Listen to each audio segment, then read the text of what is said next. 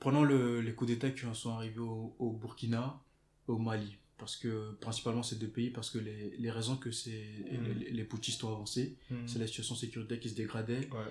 et peut-être quelques dans la moindre mesure des problèmes de corruption Mhm. prenons le cas du Mali aujourd'hui trois ans après je ne suis pas sûr que la situation soit améliorée Ouais. honnêtement je ne suis pas sûr le pays est toujours confronté à certaines difficultés et peut-être que je pense que la enfin ils ont décidé de rompre leur partenariat avec la France.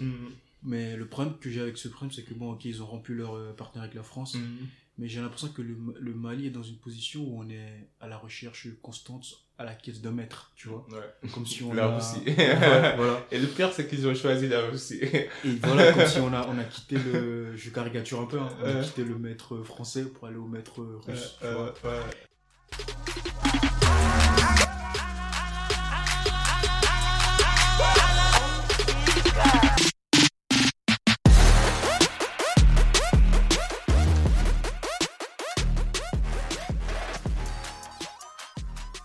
Salam MZR, bonsoir à tous et à toutes, j'espère que vous allez bien. Ici le boy Abib Sal, aka Cyril Maud Sal.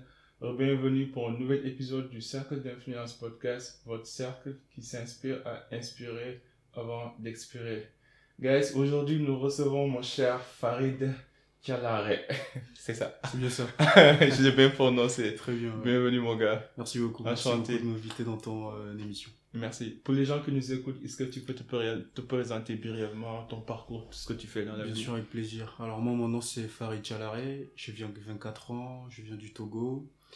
Et euh, du coup, là, je, je suis titulaire d'une licence en droit des affaires. Après, j'ai décidé de changer un peu de parcours pour euh, expérimenter les études euh, à l'échelle internationale, Mhm. plutôt sur le droit international, je devais dire. Et je suis également titulaire d'un master en droit international. Mhm. Alors, je viens également de sortir il y a de cela un mois de terminer plutôt un stage aux Nations Unies. Et c'était une telle très belle expérience que je, avec plaisir, je partagerai avec vous aujourd'hui. Ah, super, super. Comment ça a été aux Nations Unies? Alors, c'était Moi, j'ai un rêve. J'ai toujours voulu travailler aux Nations Unies. alors, c'était une... Tout naturellement, c'est également un, un rêve et un objectif que j'ai pour plus tard. Mhm. C'était une super expérience Mhm. euh, de A à Z. Bien sûr, il y a eu quelques jours sans, mais bon, de manière Mhm. générale, c'est très bien passé. Ouais. Alors, moi, j'ai eu l'opportunité de travailler dans un département assez particulier qui est intéressant, Mhm. plutôt le département des affaires politiques et la consolidation de la paix. Mhm. Alors, moi, j'étais dans la division de l'Afrique centrale et Afrique euh, australe, Mhm. et je travaille beaucoup plus sur la Centrafrique. Donc, euh, actuellement, il y a une opération de maintien de la paix des Nations Unies là-bas. J'ai principalement travaillé sur euh, la situation sécuritaire, politique et les, euh, les activités qui étaient effectuées par, par la mission de maintien de la paix là-bas. Également sur l'accord de paix. Même si moi, le, la majorité de mon travail était concentré sur la Centrafrique, j'étais quand même de temps en temps un coup d'œil sur euh, les pays voisins, notamment le Cameroun, le Tchad, le Soudan, Soudan du Sud. Et j'ai également euh, travaillé également sur la, sur la région euh, Afrique de l'Ouest et la région du, du Sahel. Alors j'ai également, là, ce qui est très, très particulier, très intéressant aux Nations Unies, c'est qu'on travaille dans une équipe multiculturelle. Du coup, on a l'opportunité de, de travailler avec des personnes qui viennent de partout du, dans le monde. J'ai eu l'opportunité d'avoir la chance de travailler avec des Sénégalais, des Rwandais, des Américains, euh, des Japonais et même des, des Polonais. Du coup, Mhm. c'était vraiment une expérience multiculturelle très intéressante. On y Mhm. apprend beaucoup.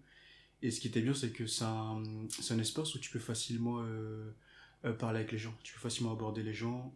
Par exemple, il n'y a pas vraiment ce, ce lien de, de super hiérarchique à subordonner. Coup, euh, bien sûr, il faut, faut, faut, faut toujours. euh, Enfin, il y a dans le travail, ça se respecte, mais quand tu abordes une personne, parler Mhm. avec cette personne, la personne est assez ouverte. Mhm. Elle peut partager avec toi son expérience, Mhm. euh, comment elle a fait pour arriver là-bas, etc. Du coup, moi, j'ai pu, euh, j'ai parlé avec des personnes qui, qui travaillent dans la division Afrique de l'Est, Grand Lac, euh, division Afrique du Nord, Afrique de l'Ouest, mais également des gens de d'autres départements qui n'ont rien à voir avec les départements des affaires politiques la consolidation de la paix. Par exemple, j'ai parlé avec des gens de la, euh, du département des, euh, euh, de Office of Rule of Law and Security Institu- Institution, l'état de droit et de la, de, de la, de sécurité des institutions en traduction, donc c'est un peu ça. Euh, même en dehors du, du cadre du travail, tu as également l'opportunité de rencontrer d'autres stagiaires qui viennent, du, qui viennent de, bah, de d'autres pays du monde. Il y a beaucoup, beaucoup d'Africains. Par exemple, j'ai rencontré des, des Ghanéens, des Zimbabwéens, des, des Nigériens, etc. Et tu, tu te fais un réseau là-bas, tu rencontres beaucoup de personnes, vous partagez ensemble vos, euh, vos expériences, c'est- super. à la fois, ce qui est, ce qui est bien, c'est que sur le plan professionnel, tu apprends énormément, Mhm. mais également sur le plan euh, extra-professionnel, tu as, le temps d'apprendre énormément. Mhm. Du coup, c'est c'est un peu ça, je te résume Ah, mon super, expérience. Du coup, c'était une expérience de 6 mois. Ça passe très vite, hein, Ouais, six ça mois, passe très surtout vite, quand c'est intéressant. Mais euh, de manière générale, c'est très bien passé. C'est une expérience que je conseillerais à tout le monde. Ah ouais. Ouais. Donc, est-ce que l'Afrique, elle est bien représentée aux Nations Unies? Si tu étudies euh, le, le taux, en fait, euh, d'engagement ou de participation de l'Afrique comparé aux autres pays, est-ce qu'on est bien représenté? Et quels sont les défis aussi que tu as eu à rencontrer dans cet espace euh, international qui veille sur la sécurité et sur la paix dans le monde? D'accord, sur la... d'abord je commençais avec la représentativité des Africains au sein de l'institution. Mhm. Je commençais avec les stagiaires. Mhm. Malheureusement, il y a très peu de stagiaires euh, africains, enfin tout autre, bon, je vais être précis, ou africains de manière générale, qui sont aux Nations Unies. Mhm. Alors principalement, c'est pour euh, la raison principale, c'est parce que les stages aux Nations Unies ne sont pas payés.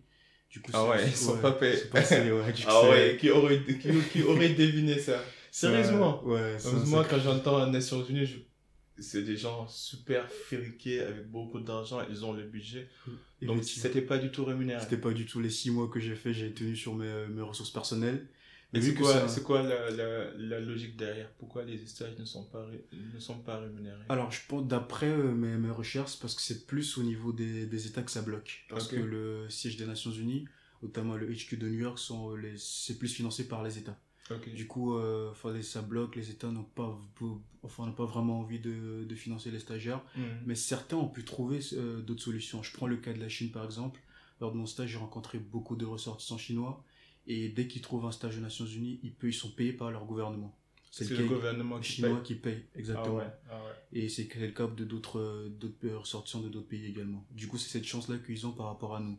Alors, le, quand, comme je disais, sur le, pour les stagiaires, les stagiaires enfin, c'est- ils sont pas payés. Du coup, c'est beaucoup plus difficile pour une personne euh, qui vient d'Afrique de, Mhm. de pouvoir faire un stage aux Nations Unies. Parce Mhm. que financièrement, euh, New York, c'est une très belle ville, mais Ouais, extrêmement cher aussi. cher, extrêmement cher. On a tous envie d'y aller, mais il faut que les moyens y soient.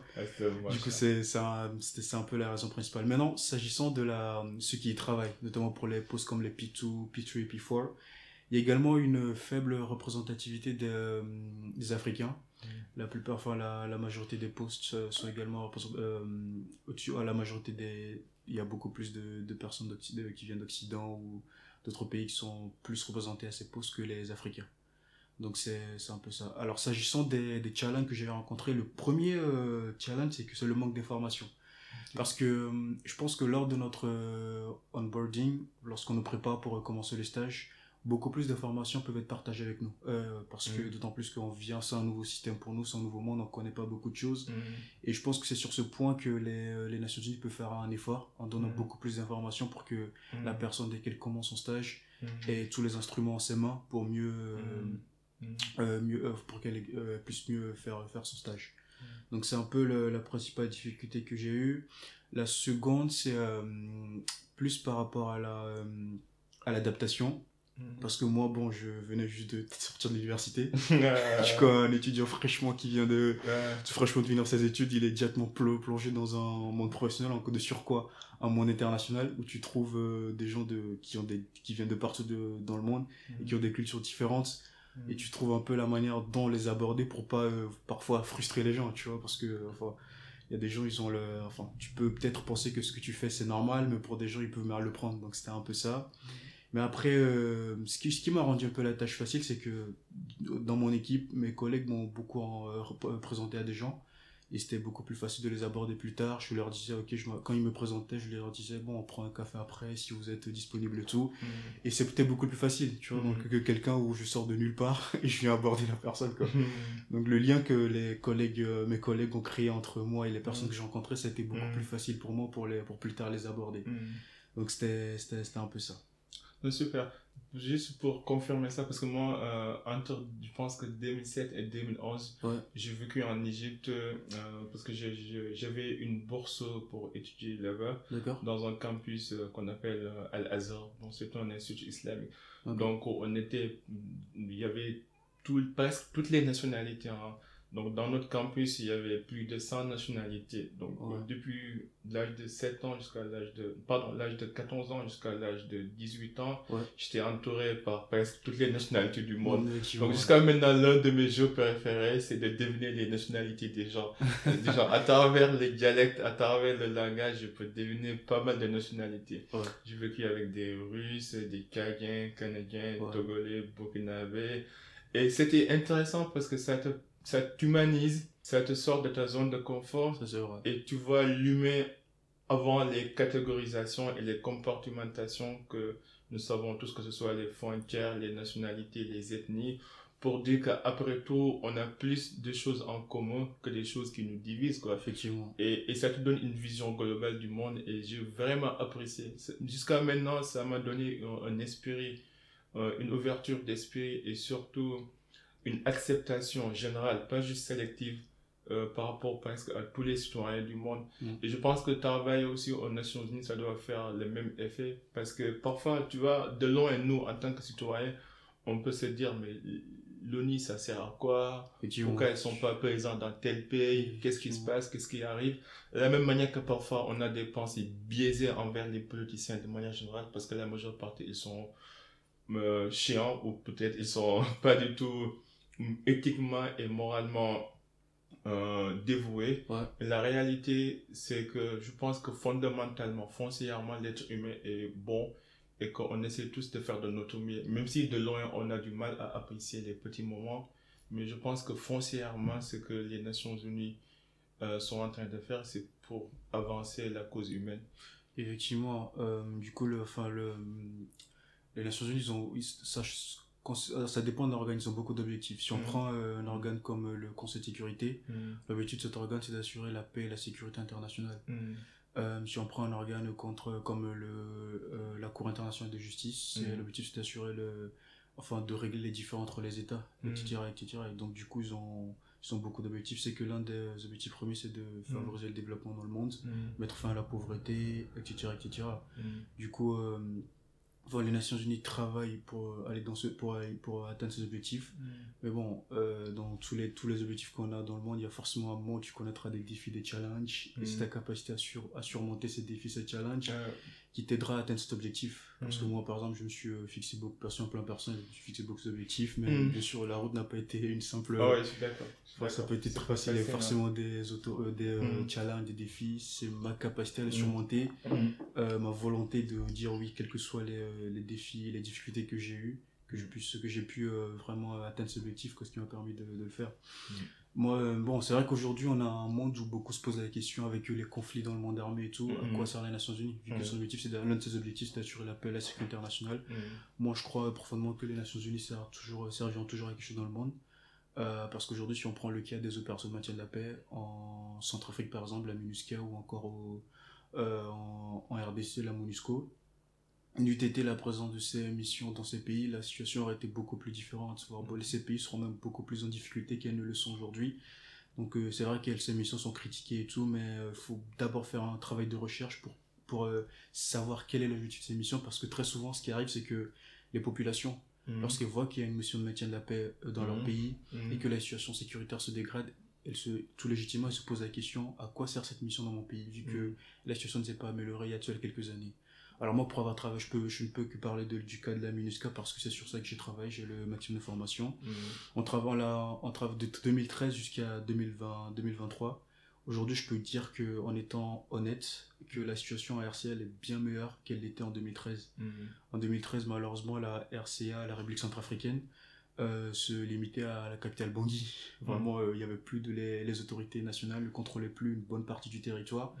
Si ce n'est Bangui, c'est l'arrivée euh, de la mission onusienne, d'abord la mission de l'Union africaine, d'abord, et qui s'est transformée ensuite en, la, par une, en une mission onusienne, qui a permis à l'État de reprendre progressivement les territoires qui étaient contrôlés par les rebelles. Mm. Après, bon, il y, a eu le, y a eu également les accords bilatéraux que la RCA a signés avec le Rwanda et la, la Russie, qui leur a également permis de euh, de récupérer une partie des territoire, mais le, la mission onusienne a joué un rôle très, très important. Et il faut également voir, c'est que si on prend le mandat d'une mission de maintien de la paix, elle n'est pas limitée simplement qu'à l'aspect sécurité. ils font beaucoup de choses, protection des civils, Mm. euh, restauration de la de l'autorité de l'État. Mm. Ils jouent également un rôle très important en matière de développement. Mm. Moi, je sais que par exemple, les, la mission euh, Nations Unies en Centrafrique, construit beaucoup, quelques ponts, elle, aide, elle met en place des projets de développement, elle construit des écoles, des prisons qu'elle met à la disposition de l'État centrafricain. Donc c'est, très important. Euh, du coup, bon, comme je suis pour revenir sur le rôle que la, les Nations Unies euh, jouent euh, pour atteindre ce but, notamment de développement, elle essaye, elle y arrive, mais c'est très difficile lorsque bon, les États ne lui rendent pas également la, la tâche facile. Euh, Euh, je sais qu'aujourd'hui, aux Nations Unies, ils ont un secrétaire général qui, sur le plan humanitaire, et sur, euh, en tout cas, qui, on a un secrétaire d'État aujourd'hui qui tient à cœur, euh, qui veut vraiment travailler pour que l'Afrique se développe. Euh, mais c'est juste que malheureusement, il est, il est simplement un secrétaire général. Aux Nations Unies, ce sont les États qui décident à la fin. Lui, c'est simplement le, le plus, le secrétaire général. Euh, donc, c'est pas vraiment lui qui prend les décisions finales. Mais sont les comment ça marche Le lien, je pense pas qu'il y a un lien de subordination, mais la répartition des, des charges et des pouvoirs et des responsabilités, comment ça marche? Déjà, ce sont les États qui votent le budget des Nations Unies et après, quand il s'agit de prendre une décision, on, on consulte un comité et il y a les cinq pays qui font partie du comité. Je sais pas comment ça marche. Alors, ça dépend. Comme je l'ai dit tout, tout à l'heure, il y a Euh. Il y a euh, des, des organes aux Nations Unies qui s'occupent de chaque domaine. Le Conseil de sécurité, c'est l'appel à la sécurité internationale. L'ECOSOC, c'est le Conseil économique et social, c'est les questions économiques et Mhm. sociales. Mhm. Et euh, la Cour internationale de justice, c'est pour les, les, les conflits entre. Pas les conflits, les, euh, je dirais plutôt les. Mhm. Pour régler d'abord les litiges entre les États. Du coup, chaque organe prend des décisions qui rentrent dans son domaine de compétence. Euh, si on prend par exemple, je vais donner le cas du Conseil de sécurité, euh, c'est celui que je maîtrise le plus. Euh, Euh, il, y a 100, il y a 15 membres permanents. Il y a Mhm. 15 membres, pardon. Mhm. 5 membres permanents et 10 qui sont non permanents. Les 5 Ok. membres permanents sont les États-Unis, les vainqueurs de la Seconde Guerre mondiale. ouais, les États-Unis, la Russie, la France, le Royaume-Uni et la, euh, la Chine. La Chine. Du coup, euh, si par exemple une décision doit être prise sur le plan de la sécurité, la, la paix et la Mhm. sécurité internationale. C'est eux qui doivent décider. C'est pas le secrétaire général qui prend la décision. Par exemple, le secrétaire général, il peut, il vient, il présente un rapport, il peut, euh, les États ou soit même le secrétaire général, il peut faire une demande à ce conseil, Mhm. mais la décision ne peut être prise par le conseil qui vote sur ces questions. Mhm.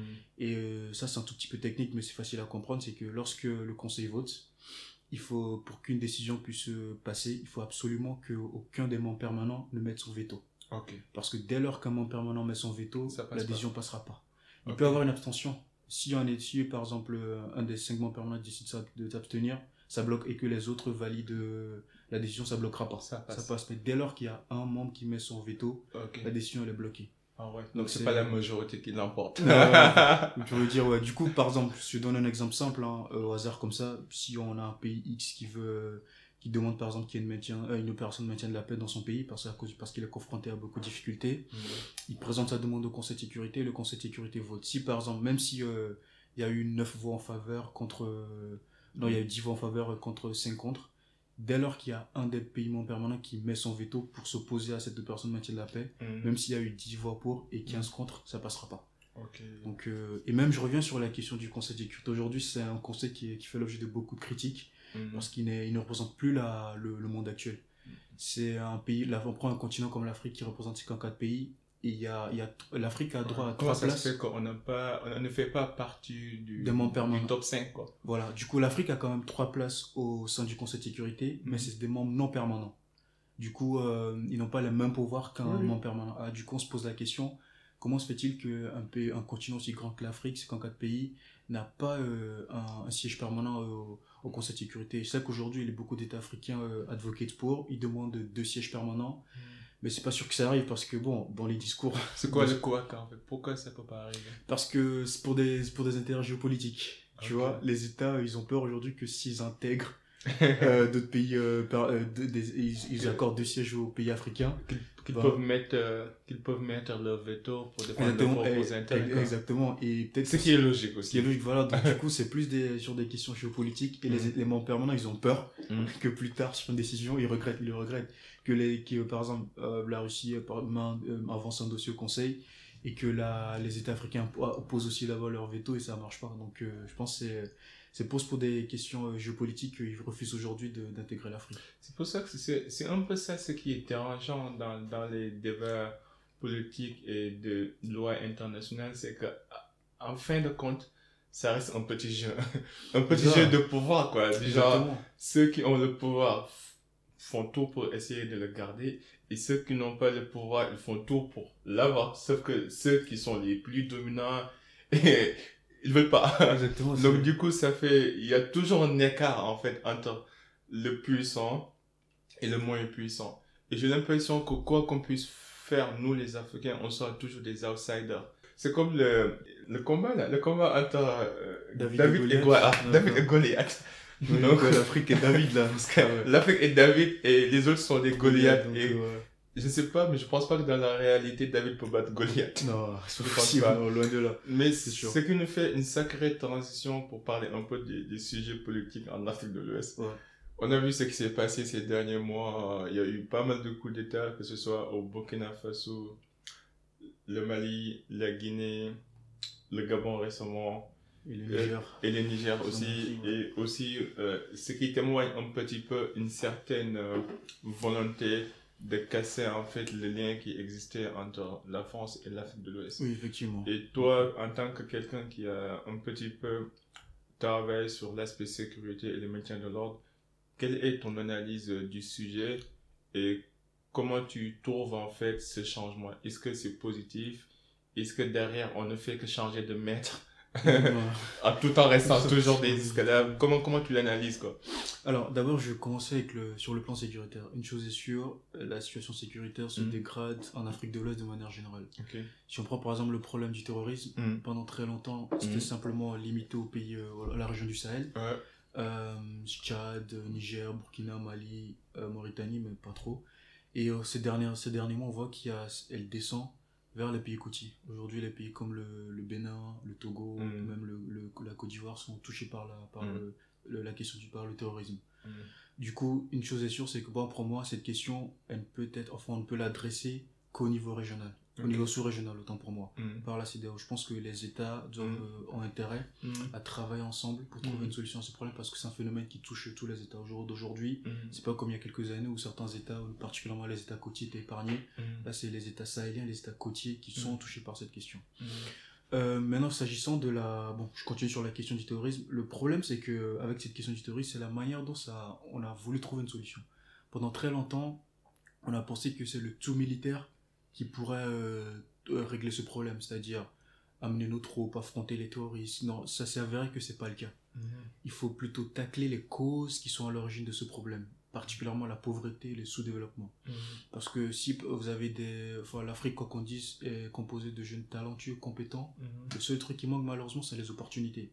Parce que c'est pas normal que tu as des jeunes qui euh, ont des, des masters, des doctorats, ils ont du mal à trouver des opportunités de travail. Ça, c'est mm. pas normal. Et c'est pas qu'en Afrique de l'Ouest, hein. c'est en Afrique de manière générale. Mm. Du coup, ces jeunes qui, pendant longtemps, ils sont dans la misère, dès qu'il y a un terroriste qui vient cogner à leur porte et leur dit que bon, je te donnerai euh, tel, tel, tel gens, ils ont beaucoup plus cette facilité à aller vers, eux. Mm. Parce qu'ils sont perdus, ils n'ont plus de perspectives d'avenir, et c'est beaucoup plus facile pour les terroristes de les recruter. Du coup, je pense que il faut vraiment que l'accent, en plus du tout militaire, qui est important, il faut également que l'accent soit mis sur la, le pilier développement qu'on puisse tacler la cause, euh, le problème qui est à l'origine du terrorisme. Ça, c'est numéro un. Du coup, euh, la question du terrorisme maintenant.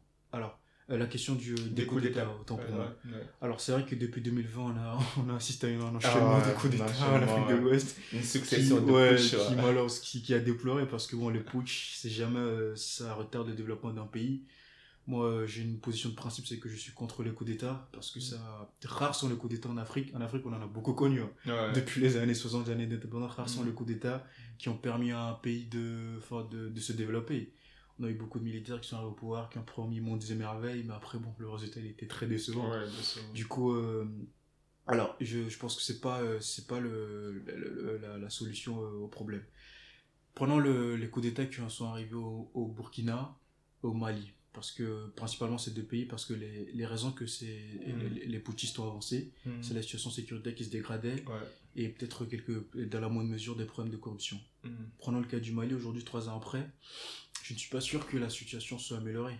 Honnêtement je ne suis pas sûr. Le pays est toujours confronté à certaines difficultés et peut-être que je pense que la enfin ils ont décidé de rompre leur partenariat avec la France.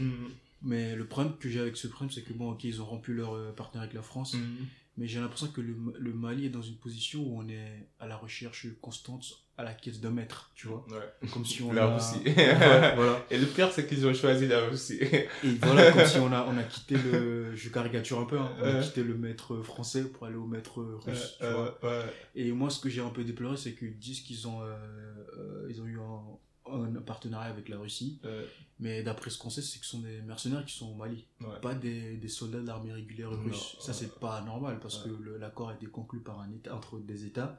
Normalement, c'est l'armée. S'il y a, il était prévu que des forces armées russes soient déployées sur le territoire malien, normalement, c'est là euh, la- l'armée russe qui devait dérouler, pas des mercenaires. Donc, du coup, moi, je suis pas, je suis contre ça. Et du coup, euh, je pense également que prenons le cas du Burkina, par, si on prend les trois pays, Niger, Mali, Burkina, le Burkina est dans le pays qui est dans une situation extrêmement difficile. Mhm. Je pense que ça fait, c'est, triste de le dire, mais c'est le cas aujourd'hui. Parce que, à part la Ouaga et ses alentours, j'ai l'impression que les autres parties du pays sont, euh, sont- enfin, il y a une très une grosse difficulté pour le, pour le Burkina de, de contrôler euh, face à leur territoire. D'après mes recherches, entre 60 et 70% du territoire burkinabé est entré contrôlé par les groupes armés. Ah Donc ouais. c'est qui est assez, assez difficile. Et pour moi, moi bon, c'est vrai que il vient le problème que moi j'ai, c'est que c'est un peu ça, le tout militaire, ça permet pas de régler ce problème. Ouais. Parce que je peux me tromper, hein, j'ai l'impression que depuis son arrivée au pouvoir, le capitaine Traoré a décidé de mettre l'accent sur le tout militaire. Mhm. Après, bon, ça fait qu'un an qu'il est arrivé au pouvoir, on a s'entend Mm. pas ce qui règle le problème du terrorisme en un an. Ouais, ouais. Certains essaient de le faire en 10 ans, mais ça n'a pas marché. Pas. Donc c'est un truc qui a pas le temps, mais moi je dirais plutôt à sa stratégie de, euh, de tout, tout militaire, faudrait qu'il mette l'accent également sur le stratégie du développement. Mhm. Donc c'est c'est c'est un peu c'est un peu ma ma ma, ma, euh, réponse sur ce sujet, mais je encore une fois je reviens sur la question du euh, des coups d'état. Je pense que non les coups d'état c'est dépassé. Mhm. Euh, faudrait passer à autre chose. Maintenant les coups d'état qui sont euh, qui sont déroulés dans d'autres pays, notamment le Gabon, la. Guinée, sous prétexte qu'il y a une bon parce qu'il y aurait une un tripatouillage des constitutions ou des chefs d'État auraient modifié des constitutions pour rester au pouvoir ad vitam aeternam. Je sais que je suis contre également ça. Je pense que c'est vrai, reste qu'il fallait chefs d'État qui euh, modifient Mhm. les constitutions pour rester au pouvoir, c'est pas bien. Mais est-ce que le coup d'État c'est la réponse à apporter? Mhm. Moi je pense plutôt que cette question notamment ça doit être réglé au niveau de la CEDEAO. Je me rappelle très bien que la CEDEAO voulait adopter une, une charte je pense, de bonne démocratie et de bonne gouvernance. Et Mhm. dans, cette, dans cette, ce document, il était prévu que la limitation des mandats soit, euh, soit vraiment respectée par les États. Mhm. Mais il y a eu des pays qui ont, qui ont refusé effet de- d'adopter cette, cette- ce document. Et dans la CEDEAO, les décisions se prennent à l'unanimité, Mhm. euh, si je ne me trompe pas. Donc c'est la, c'est la raison pour laquelle ce document n'est pas passé. Moi, je pense que euh, ce qui serait bien, c'est que vous, vous venez pendant, pendant un temps, vous venez, vous, enfin, vous pouvez apporter votre contribution au développement du pays. Mhm. Une fois que vous avez fait votre maximum, bah, vous donnez l'opportunité également à d'autres pays, d'autres personnes, autant pour moi, Mhm. d'apporter également leur euh, contribution à la construction du pays. Comme ça, euh, ça favor- favorise ce mode d'alternance. Chacun apporte sa contribution au développement du pays et ça permet au pays d'a- d'avancer. Donc euh, moi, par contre, je pense pas que les coups d'État soient une réponse à ça. Donc c'est pas la réponse adaptée à ça. Donc c'est c'est un peu moins ma euh, la- l'analyse que je fais de la région Ouais, ouais. ouest-africaine. Non, d'une part, je, je suis d'accord avec toi, mais je pense pas qu'aussi on ne doit pas un petit peu mettre sur le tapis les causes et les raisons de ces populations qui sont un petit peu d'accord avec ces histoires de push. On a vu ce qui s'est passé au Niger. Ouais. Genre, toute la population est sortie pour en fait euh, manifester contre euh, euh, l'existence et, et des, des troupes françaises dans, dans le sol du Niger. Ouais. Et ils ont manifesté leur intérêt à ce que ces dernières quittent le pays. Et quittent le territoire. Et je pense que derrière, ça montre une certaine frustration, Ouais. peut-être justifiée, et je pense que c'est justifié envers ces troupes qui, en fait, euh, mettent en avant leurs intérêts au détriment de, Mm. de ces populations-là. Mm. Et je pense que ça aussi, c'est c'est une euh, cause à prendre en compte. Même si que, oui, par exemple, on est tous d'accord que cette manière qu'ils ont choisie pour régler la situation n'est pas la meilleure des manières. Parce que moi, je ne peux pas comprendre que tu changes de maître, en fait. Au moins, vas-y seul et puis explore les opportunités et en- encaisse ce qui pourrait arriver. Mais quand tu changes de maître, je pense que tu fais que retarder l'inévitable. En même temps, tu te mets toujours dans un circuit euh, complètement négatif euh, dans un cercle pas du tout vertueux et ça amène toujours les mêmes résultats. C'est ça, je voudrais souligner une, un mm. truc que tu as dit, c'est intéressant, c'est que lorsqu'on voit les coups d'État, on voit les populations qui sortent. Alors moi, je voudrais d'abord dire que je pense que mm. c'est une partie des populations. C'est pas toute la population qui sort. Je pense qu'il y a mm. certains, qu'on le veut pas, qui soutiennent les autorités qui ont été renversées. Qui ont été renversées. Donc du coup, c'est une partie de la population. Et également, ce que je voudrais souligner, c'est que la si on a des, des, États qui, sont, euh, qui font appel à des troupes, d'abord les troupes étrangères, en tout cas dans certains pays, mm. viennent à la demande des États. Mm. Ce sont les États qui demandent à ces troupes de venir. Si aujourd'hui nos États sont tout le temps euh, en train de en train d'appeler à l'aide, mm. demander aux troupes extérieures de venir, c'est parce qu'on a, on a été défendus, il faut le reconnaître, on a échoué sur le plan sécuritaire. On n'a pas été en mesure de mettre en place une armée professionnelle forte qui pourrait être en mesure de défendre son propre territoire. Il faut clairement le reconnaître, c'est la raison pour laquelle, du coup, là, c'est la responsabilité première de nos dirigeants, ce que je pense. Mm. Parce qu'on n'a pas été en mesure, au fil des années, de mettre, d'être capable de construire une armée qui pourrait défendre nos propres territoires. C'est la raison pour laquelle on est tout le temps en train d'appeler de l'aide. Et une dernière, une dernière chose que je signale, c'est lorsqu'on voit, j'ai l'impression aujourd'hui que malheureusement, c'est dommage, c'est que moi, voici ma position. Je ne suis ni pro-russe, ni anti-russe. On peut dire le discours du président, du colonel Doumbia, là. tu rappelles le discours du colonel Doumbia? Moi, je ne suis ni pro-Union, ni pro-Occident, ni Je suis pro-africain. Moi, je suis pro-africain, exact. Je suis pro-togolais et par-dessus tout pro-africain. je pense juste, je pense qu'on ne peut pas vivre en autarcie. Hmm. C'est-à-dire qu'on doit euh, collaborer avec tous les pays dans le monde. D'accord. La seule condition, et c'est là où euh, les, nos autorités doivent, être, euh, de faire attention, c'est s'assurer que les partenariats qu'on conclut soient gagnants pour nos peuples, pour le peuple qu'on dirige. Mhm. Si par exemple, je sais pas, le dirigeant d'un pays africain signe un accord avec un pays de l'Occident, un pays de, de l'Orient, de s'assurer que dans ce partenariat, son pays va gagner également. Mhm. Pas que ce soit un partenariat déséquilibré, où l'autre pays va gagner. Euh, malheureusement, dans le passé, on a eu beaucoup ça. On a eu beaucoup de ces partenariats. mais, mais, rien ne nous garantit que ça, ça va, ça va s'arrêter. Rien ne nous garantit que dans l'avenir, on ne pourrait pas avoir ce, ce, même résultat. Oui, le truc, c'est que si jamais on, on, conclut un partenariat avec notre pays, on remarque que ce partenariat il est déséquilibré, libre à nous de sortir. Ouais. Libre, c'est juste qu'on s'assure que dans le, contrat qu'on signe, il y a une clause qui dit que, qui stipule que dès lors qu'une des parties envie de se retirer de ce, de, ce, de, ce, de cet accord, bah, il le fait, sous, enfin, sous réserve d'un préavis de tant, tant, tant, Non, mais je suis d'accord. Par exemple, euh, lors de la 78e édition de, de, l'Assemblée générale des Nations Unies, tu as entendu les discours des de, présidents. Tu as eu le discours du colonel Doumbia, du président burkinabé, euh, malien, bon, les représentants maliens et tout. Le discours était pareil. On n'est ni pour russe, ni pour français, on est pour africain. Je suis d'accord sur le principe. Mais derrière, en fait, moi, mon problème, j'ai l'impression qu'on on nous, on nous avec de belles paroles, mais, les actes disent autrement. C'est ça, c'est ça. Je peux te garantir que tous les nouveaux colonels là, que tu vois qui, qui prennent les pouvoirs d'ici un an, leur patrimoine, ça va doubler, voire même, c'est sûr. Ça va même tripler. Ça, aucun doute. Tu verras que leur famille, leurs proches deviendront des multimilliardaires et mm. des multimillionnaires. Aucun doute. Donc, du coup, comment tu peux déclarer une volonté de changer de paradigme, d'être transparent, honnête et de signer des contrats qui sont bénéfiques pour les deux parties, alors que derrière toi-même, dans tes actes de tous les jours, tu ne respectes pas tes propres paroles. Tu vois le défaisage, il y a un écart. je comprends et du coup, j'ai du mal à les croire, en fait. Je pense pas. As, oui, t'as, as, as, raison, mais moi, je, je demande qu'à voir. Hein. On verra. Il des belles C'est comme je te disais tout à l'heure, au Sénégal, par exemple on a, on a eu la, présidence de Léopold Sédar Senghor, présidence de euh, Abdoulaye Diouf, euh, Abdou Diouf et puis Abdoulaye Mais jusqu'à maintenant, moi, en tant que jeune, je me bats pour les mêmes raisons que mes parents se battaient il y a 20 ans, il y a 40 ans. Déjà, deux générations différentes, mm. deux mondes différents, et pourtant, on a toujours les mêmes batailles. Ça, c'est pas normal. Ouais, ouais. C'est pas normal. Effectivement. Donc, euh, moi, je pense, sur cette, enfin, ce que j'ai remarqué ces derniers temps, c'est que, mm la France est devenue un très bon bouc émissaire pour les gens aujourd'hui. C'est ce que j'ai remarqué, j'ai l'impression que ça vend beaucoup. Et moi, je trouve personnellement, je trouve que c'est trop facile d'accuser la France des problèmes qu'on a aujourd'hui. Je suis d'accord. Personnellement, je, moi, je trouve que c'est trop facile. C'est comme si nos responsabilités. C'est rejeter ses responsabilités. La première responsabilité était c'est à nos dirigeants. Mm. Vous savez, moi, j'ai un... Comme on dit, on dit souvent, les relations internationales, il n'y a pas de sentiment un État, il doit défendre ses intérêts. Comme le disait bien le président Chirac, les États n'ont pas d'amis, ils ont que des intérêts.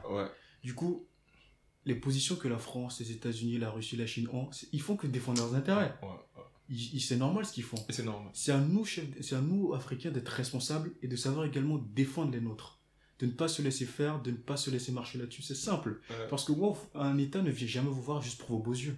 Mais je vais me faire l'avocat du diable. Par exemple, on a vu euh, le président Kadhafi, il a essayé de faire ça, il a essayé de défendre les intérêts des Africains et regarde ce qui s'est passé avec le président Kadhafi. Il y a pas mal d'autres présidents aussi qui ont essayé de tenir tête à ces dirigeants super puissants et toujours, on a vu que derrière, ils se font, euh, ils se font trahir par des personnes proches de leur pouvoir. Pour dire que le problème, comme tu as dit, hein, c'est nous, en fait. Genre, c'est comme lors de, de la colonialisation. D'habitude, les Français, pas les Français, mais les colons venaient en fait récupérer des Noirs comme nous, les transformer en blancs noirs et les mettaient contre nous en fait. Mm. Donc on se faisait contrôler plus par nos propres chers que par les blancs à travers des mécanismes de d'assimilation, des politiques d'assimilation. D'accord. J'ai l'impression qu'on vit la même chose, sauf que là, on utilise un arsenal différent. D'accord. Tu vois un peu Ouais, ce que je veux dire. Mais moi, c'est vrai que dans le passé, il y a eu euh, des dirigeants africains qui ont vraiment qui étaient vraiment visionnaires, qui ont mhm. voulu changer les choses. Malheureusement, ils ont certains été assassinés, certains disparu. Mais je pense qu'au je pense qu'il faudrait quand même continuer à essayer. moi, je pense qu'il faudrait quand même continuer à essayer parce qu'on aura toujours une solution. Et moi, je, personnellement, je suis pas pour le fait d'accuser la je suis contre je suis contre le fait d'accuser la France et tout pour moi les États africains doivent toujours euh, continuer à travailler avec la France hmm. tout comme ils travaillent avec la Chine les États-Unis la Russie etc. il faut travailler avec tout le monde et tout mais s'assurer qu'on a un partenariat d'égal à égal c'est simplement hmm. ce qui est intéressant hmm. et qui est important pour moi c'est tout. Donc euh, bon certains ont décidé de virer la France dans leur pays. On verra ce que ça va donner, ça va donner maintenant on, verra, bien. en, même temps je pense que c'est c'est instinctif d'être protection protectionniste tu vois par exemple, Donald Trump, l'ancien président américain, même si tout le monde l'a haïssé, moi je l'aimais bien dans ce côté-là, tu vois. Les parce qu'il était nationaliste et protectionniste et il était honnête. C'était les tiens avant les autres. et je pense que chaque père de famille devrait avoir aussi la même logique, chaque pays devrait avoir la même logique. Mm. C'est pas raciste, c'est pas méchant, juste que pour survivre, genre, pour, avant de donner, il faut survivre d'abord. Et je pense que nous, jusqu'à maintenant, on est dans une phase de survie. Et, c'est normal qu'on mette nos intérêts euh, sur, la, sur la table. Je souligne un, dernier truc mhm. par rapport à la protection dont tu as parlé. J'ai mhm. suivi un, un, débat très récent d'une personne euh, qui a dit qu'elle avait été invitée mhm. à la Maison Blanche dans le cadre du programme des jeunes leaders, où au, cours de ce, ils ont eu l'opportunité de rencontrer le président Obama. Il y a eu un débat, en échange avec lui, et une des, des ressortissantes africaines qui était présente lui a demandé comment être sûr que ce que les, les États-Unis faisaient avant, euh, dans, dans, des termes plus simples, mm. euh, et puis les ressources n'allaient pas le faire également. Euh, Mais non. Bah, Obama, il a simplement dit que moi, je suis le chef d'État d'un pays et je, dois, je, suis, je suis prêt à tout faire, je dois tout faire pour préserver les intérêts de ce pays. Et c'est à vos dirigeants d'être responsables. C'est à de défendre vos, vos intérêts, simplement ça. Donc ça, ça, ça, confirme juste la thèse selon laquelle les États sont là pour défendre leurs intérêts. ils sont prêts à faire tout, même si cela veut dire on va prendre des décisions très catholiques pour le faire. C'est à nous également de mettre dans notre posture faire tout pour défendre nos intérêts parce que personne ne viendra défendre nos intérêts à notre place. C'est pour ça que je, j'écoute rarement les débats politiques parce que je pense que c'est des débats partisans. Tu vois, chacun essaie de défendre son point de vue, ce qui est logique. Mais dans, dans l'ensemble, en fait, c'est pas un débat enrichissant parce que c'est logique aussi, c'est normal l'histoire de la guerre entre l'Ukraine et la Russie. Si on analyse donc, si on analyse d'une part, oui, cette guerre n'a pas lieu d'être, mais d'une autre part aussi, cette guerre elle a lieu d'être parce que je suis un pays souverain, j'essaie de défendre mes intérêts et aussi ma souveraineté. Et si je vois qu'il y a l'Amérique qui s'associe avec l'Ukraine pour un petit peu diminuer mon pouvoir, je me mets dans l'obligation de me défendre. Mm. Donc, je me suis, je suis arrivé dans, dans, dans, la conclusion qui voudrait que dans la vie, il y a, une personne n'a tort et personne n'a raison. Ça dépend de comment tu analyses la situation. et je pense parfois les gens sont trop, sont trop rapides à, donner des conclusions sur des sujets super complexes. Par exemple, l'Union soviétique, c'est un sujet super complexe la relation qui existe entre les Russes et les Ukrainiens, c'est un sujet super complexe. De la même manière que l'Afrique, surtout l'Afrique de l'Ouest, les coups d'État, les pays, les ethnies, c'est un sujet super complexe. Et à chaque fois, quand tu entres en profondeur, tu verras que d'une part, personne n'a tort, personne n'a raison. Ça dépend du, comment, du comment tu, tu analyses la situation. C'est pour ça que c'est toujours bien de nuancer les mots. Euh, qu'est-ce que tu penses de, de, du sujet de l'immigration? Et la déclaration de Macron, par exemple, qui disait que la, France ne peut pas prendre toute la misère du monde. Alors, ça, c'est un sujet, très, euh, euh, très complexe. Alors, la question de l'immigration. Malheureusement, euh, d'abord, il faut chercher à savoir les causes de cette immigration. Mhm. la première, je pense, pour moi, c'est la pauvreté et la misère. Mhm. donc si aujourd'hui, comme je le disais tout à l'heure, tu as des étudiants très compétents, très intelligents qui sont dotés de beaucoup de diplômes, il n'y a pas d'opportunités dans leur pays, se confrontent à beaucoup de choses et ils savent qu'ils n'ont plus, perdre, ils n'ont plus rien à perdre, ils se jettent à, mmh. à se faire tout pour, pour survivre, donc c'est la pauvreté. Et pour, euh, pour, il faudrait qu'une solution soit vraiment trouvée à ça, c'est-à-dire que dans nos pays africains, il y a plus d'opportunités de travail pour, euh, pour les, euh, enfin, les, les, jeunes qui, qui vont vers l'immigration. La question de l'immigration, ce que je savais plus tard, c'est que mmh. lorsque la Libye était un pays qui, allait, qui fonctionnait très bien, mmh. alors la Libye permettait de contenir la vague d'immigration qui allait en Europe, c'est-à-dire quand les migrants quittaient l'Afrique subsaharienne pour aller en, Europe, ils passaient par la Libye et très souvent ils trouvaient ce qu'ils voulaient, ce qu'ils cherchaient en Europe, en Libye, du coup ils s'y installaient. Et malheureusement, bon, ce qui s'est passé en 2011 s'est passé. L'État libyen a été détruit. Bon, il n'y a plus d'État libyen aujourd'hui. Les divisions de partis entre le maréchal Haftar qui dirige l'air et l'Est, pardon, et un autre, une personne qui dirige l'Est. Du coup, bah là, la Libye n'est plus qu'elle. Donc, il y a beaucoup de, de personnes qui quittent, qui, qui passent par la Libye pour des, des mhm. en, Europe. Alors, moi, je comprends la, la, la, les, propos du président Macron. C'est juste que la, France ne peut pas, à elle seule, à, enfin, euh, accueillir tous les migrants. C'est impossible. Je suis pas sûr qu'elle pourra tenir économiquement.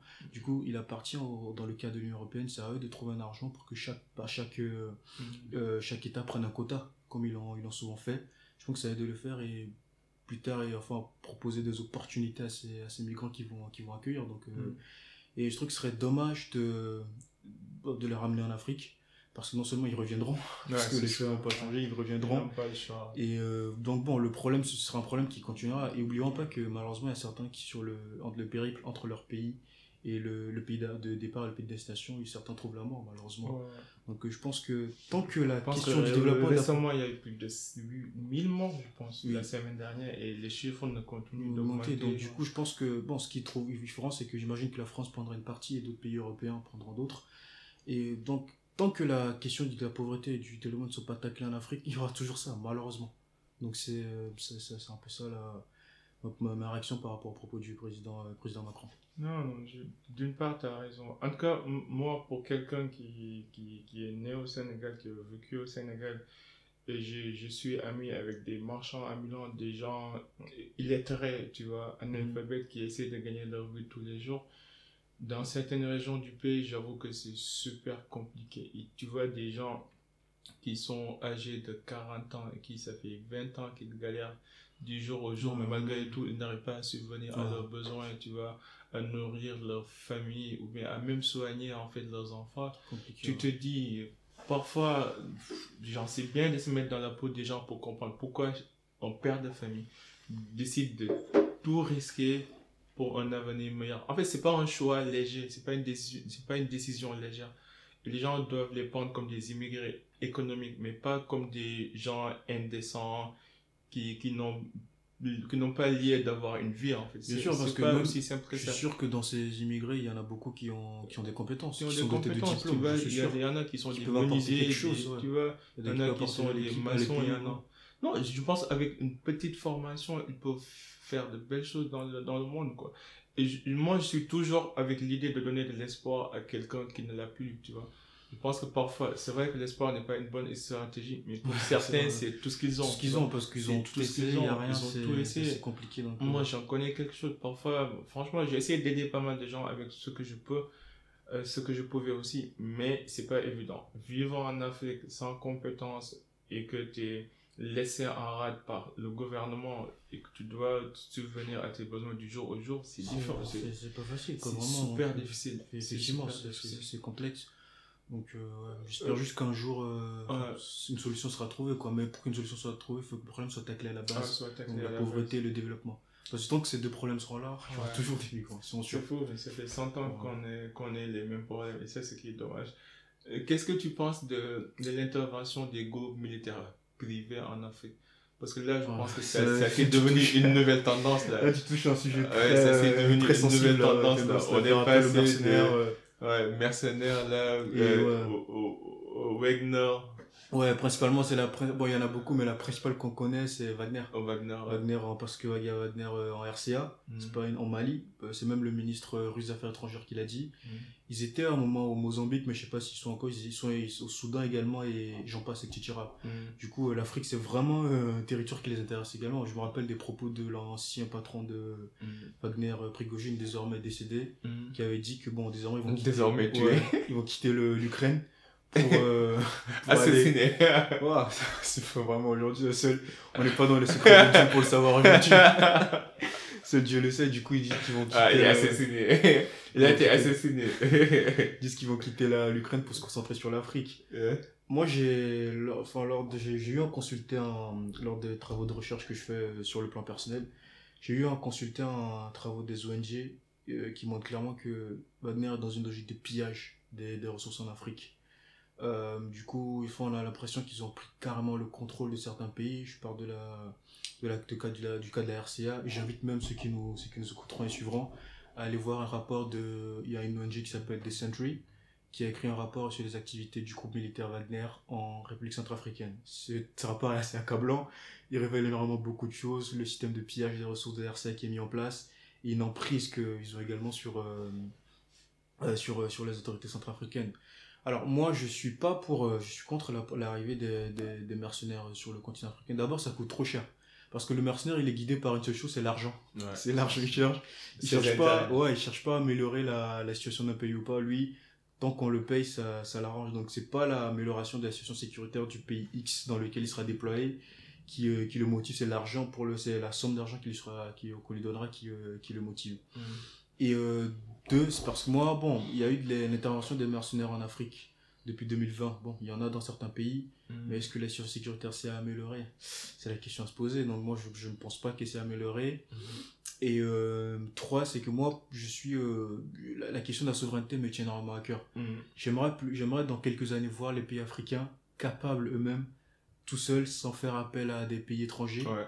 Défendre leur territoire, avoir une Mhm. armée très compétente, très, Mhm. très compétente, très puissante pour défendre des territoires, leur territoire. Mm.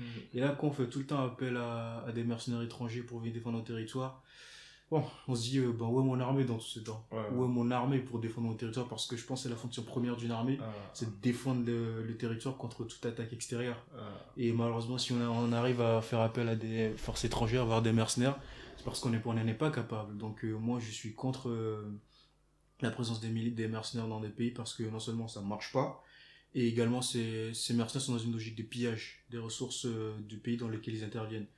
Donc euh, voilà quoi. Donc moi c'est parfois même ils sont payés dans, en, en nature, c'est-à-dire sur l'or, le pétrole ou le diamant. Oui, j'ai suivi un Voilà. documentaire en Afrique, de, ouais, du- centrale donc, de, euh, du or- Wagner. ouais. Voilà. Or, ce- Euh. toutes ces ressources normalement doivent bénéficier au peuple Ah, de ce pays, pas aux, Wagner- mercenaires. Donc euh, ici, imaginez, on a, on a des mercenaires qui restent euh, au pouvoir pendant, qui restent dans le pays pendant 20 ans. Le pays va se Non, vider ses ouais, ressources. Ils vont, ouais, ouais, ils vont Donc, tout piller, euh, ils vont tout vider. Non, moi Et ce qui est dommage, c'est que même les, les- le gouvernement en question de, de la République centrale africaine, ils sont au courant. Et malgré tout, ils continuent de collaborer avec le. Ouais, ça, c'est la- ça les arrange. hein. Oh, ouais. c'est comme s'ils ont signé un pacte qui dit que je vous laisse piller tout ce que vous voulez, mais en contrepartie, vous assurez ma sécurité. C'est un peu si. Et t'as raison. Et c'est trop étrange. J'ai l'impression trop qu'ils sont égoïste. plus euh, préoccupés par euh, leur propre sécurité. Oui, pas le que pouvoir. plus la sécurité de la, la- enfin, Ouais. la, la, sau- la sauvegarde de leur pouvoir Ouais. que plus la sécurité du pays. Moi, sur le pas- documentaire que j'avais suivi sur TF1, mais Wagner, ils ont tué beaucoup de personnes Ah, en Afrique vraiment, centrale. c'est- une atrocité ce qui, ce qui se passe. hein. C'est vraiment un groupe de dictature qui est là pour régner au nom du colonel ou du gouvernement qui est là, quoi. Et le gouvernement ferme les yeux surtout tant que la sécurité est garantie. Et Moi, ce, que, ce qui est intéressant pour moi, c'est que je veux pas qu'on fasse appel à, à des mercenaires. Je suis contre ça. Mhm. Et si dans l'hypothèse où l'État en question fait face à de véritables difficultés, Mhm. à la moindre mesure, moi, je, je voudrais bien qu'on qu'on fasse appel aux pays africains, aux Mhm. pays euh, voisins. Je donne un exemple, le cas de, du Mali.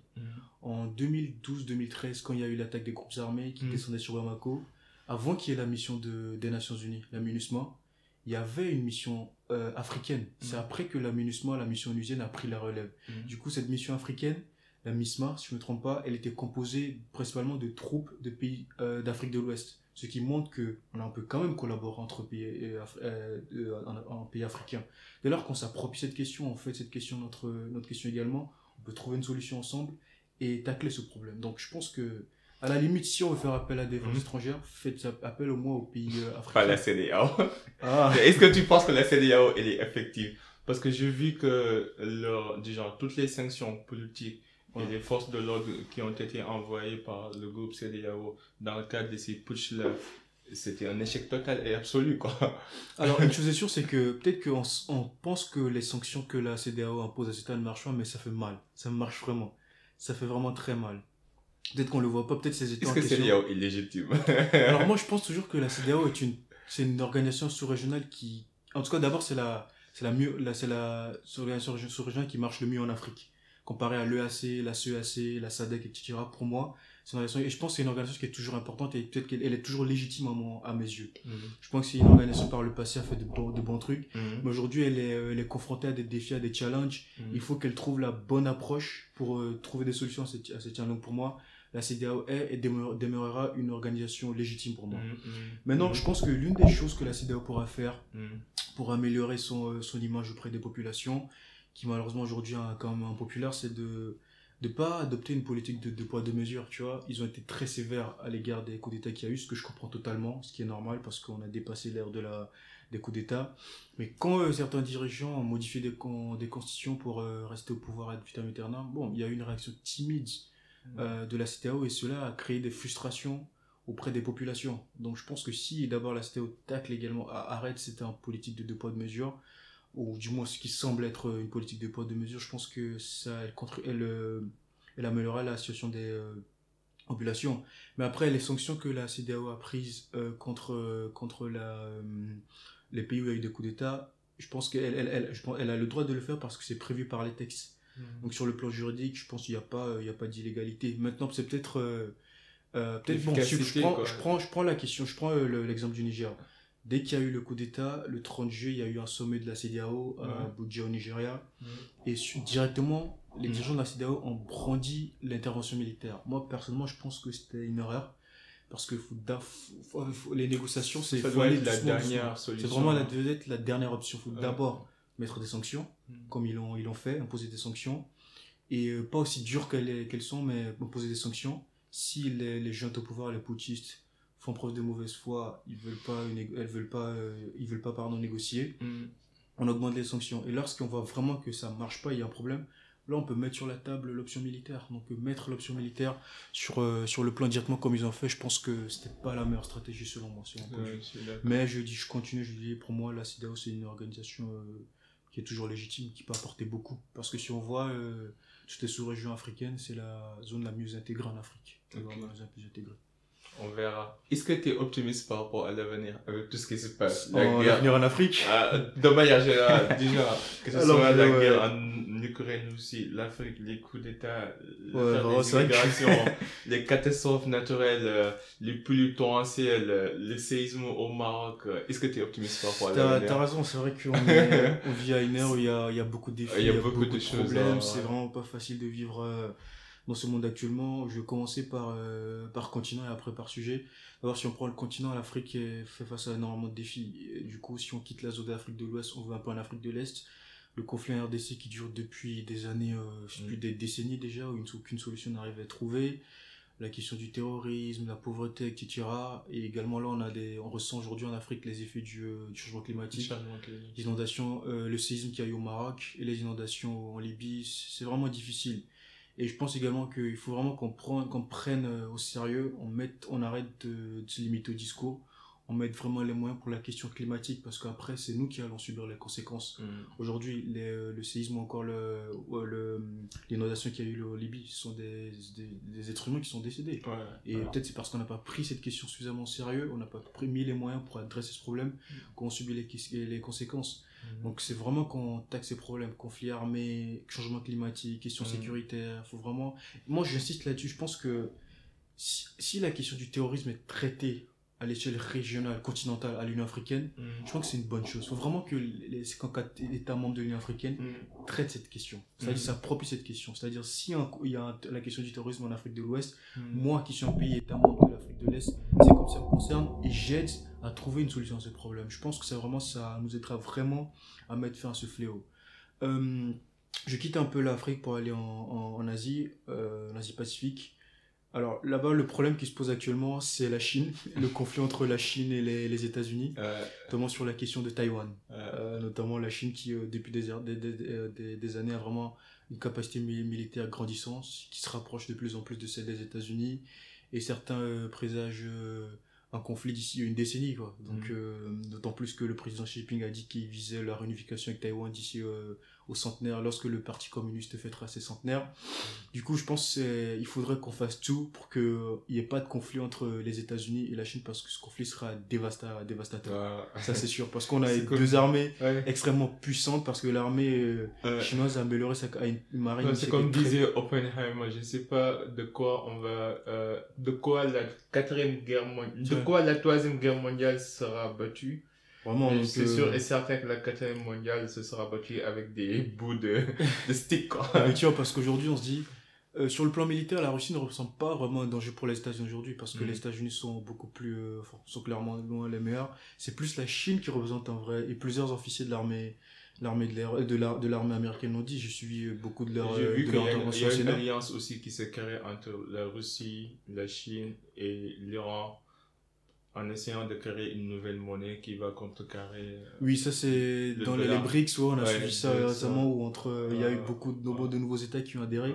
L'Iran, l'Argentine, l'Arabie Saoudite. L'Arabie Saoudite, j'étais étonné parce que mhm. c'est un allié traditionnel des États-Unis, donc j'ai vraiment été étonné. Le, le, le, nouveau calife, là, ouais, le, le jeune prince, c'est le Mohamed donc euh, je pense que beaucoup de choses changent. Mais moi, ce que je crains en Asie-Pacifique, c'est la, la possibilité d'un conflit armé entre les États-Unis et la Chine parce que bon, c'est vrai que qu'on peut enfin, la, la Chine a, pendant longtemps n'avait pas ne pouvait pas se mesurer à l'armée américaine mais les choses ont changé. Beaucoup d'officiers super américains l'ont dit, j'ai suivi beaucoup de interventions au Sénat, ils ont clairement dit qu'aujourd'hui la principale menace militaire aux, aux États-Unis c'est la Chine. Mmh. Donc euh, c'est c'est vraiment le le problème enfin le c'est un peu comme ce, ce que ce que je vois quoi, tu vois. Maintenant bon, t'es optimiste ou pas? Pas répondu à la question.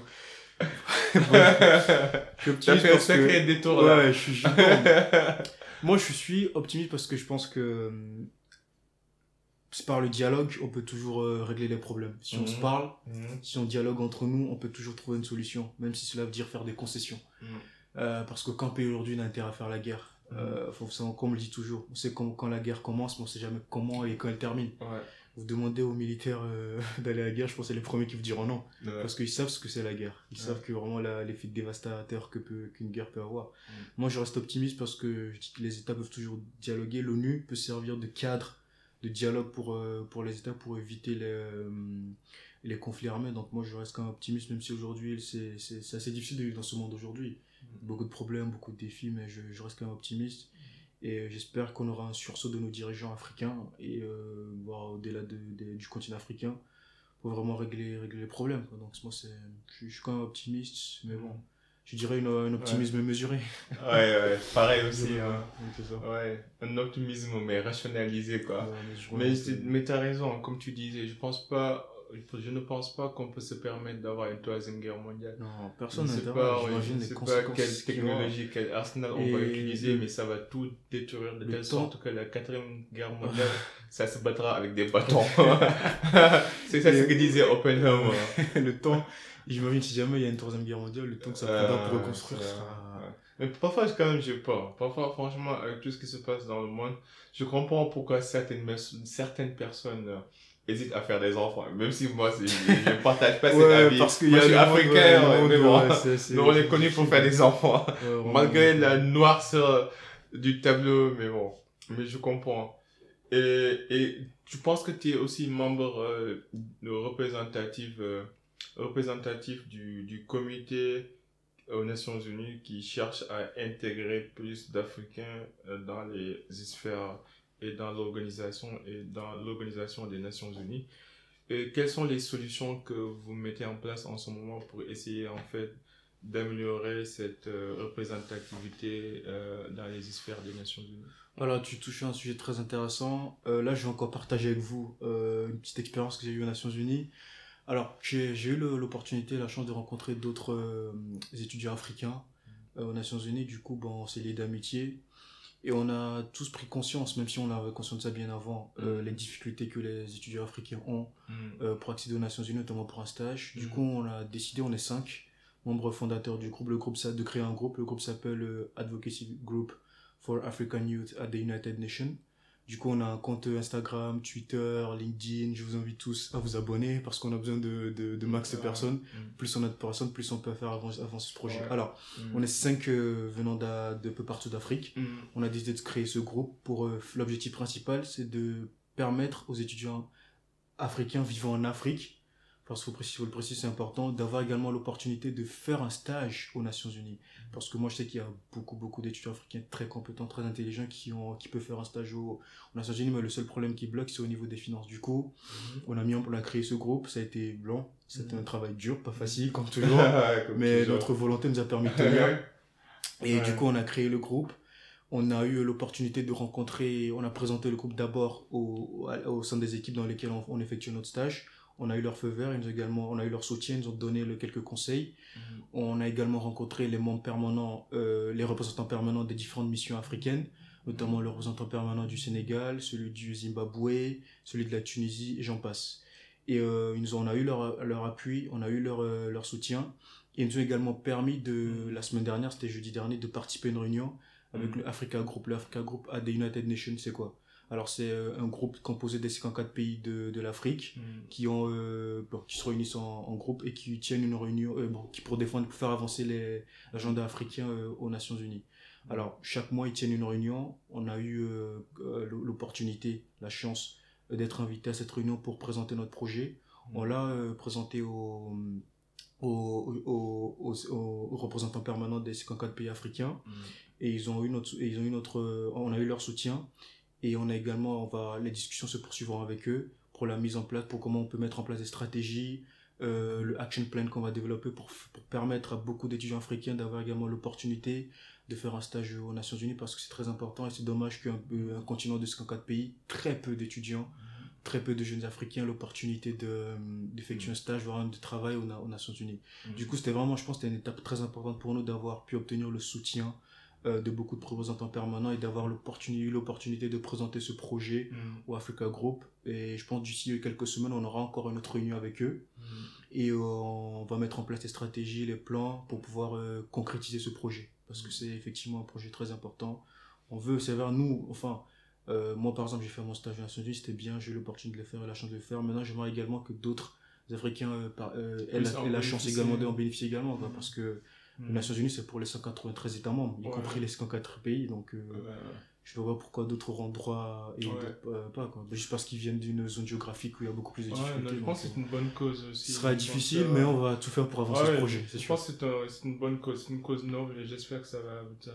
Hmm. Je pense qu'on a le temps, il n'y a aucun doute dessus qu'on a le temps et l'expertise pour travailler dans toutes les grandes euh, organisations du monde. Après le reste, c'est l'accès, tu vois. C'est pas facile. Parfois, le souci, c'est d'avoir accès ou d'avoir quelqu'un qui pourra t'accompagner et te guider pour euh, accéder à ces postes-là. Mais je pense que en termes de compétences et d'expertise, il n'y a aucun doute dessus. Donc là, j'ai juste quelques questions personnelles avant qu'on boucle. Les je pense qu'on a abordé, je pense, je pense tous les sujets qu'on voulait aborder. Hein. Euh, sur le plan personnel, c'est quoi la suite là? C'est quoi la suite après Nations Unies? Alors après Nations Unies, moi actuellement je suis également en train de chercher un autre stage mhm. euh, pour encore euh, renchérir l'expérience que je viens d'acquérir aux Nations Unies. Mhm. Donc bon, moi, mon, bon j'espère tu veux, que... Tu veux te spécialiser après dans, dans la politique ou dans, dans la gouvernance internationale? Alors moi, ce qui m'intéresse, c'est de plus tard travailler beaucoup plus dans la, je dirais, au sein d'une organisation internationale, voire régionale, et traiter, tacler les questions de sécurité, gouvernance, hmm. politique euh, dans nos différents, euh, nos différents pays. Hmm. Donc que ce soit à l'échelle sous-régionale, euh, CDAO, l'échelle continentale, une africaine ou à l'échelle internationale. Hmm. Donc moi, c'est un peu ce que je vise et c'est un peu ça les prochains, les futurs projets. Super.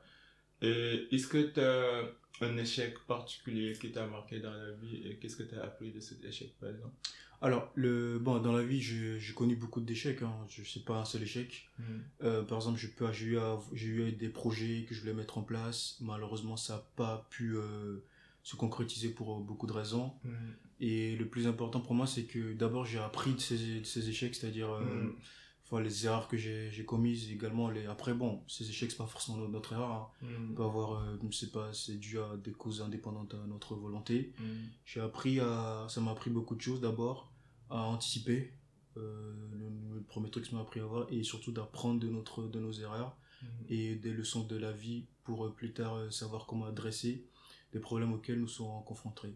Et le troisième truc ça m'a également appris, c'est surtout ne pas abandonner, même si on est euh, confronté à des difficultés, des défis, c'est toujours Mhm. difficile, c'est jamais facile. Mm. Euh, continuer à se battre pour et euh, tôt ou tard, si c'est dans c'est ton destin de faire ça ou de le réussir, peu importe ce qui se passe, euh, si c'est Dieu qui a ce plan pour toi, je pense que tu, tu le feras. Ouais, quoi. tu le feras. Ouais, c'est Dieu fait bien les c'est choses. bien ça. Donc. Est-ce que tu as une question que tu aimerais qu'on te la pose souvent? Une question que j'aime j'aime bien qu'on me pose. Alors, euh, c'est pas vraiment une question, mais moi, j'aime bien euh, discuter avec les gens. Euh, discuter avec eux de, ce qu'ils pensent de la Mm.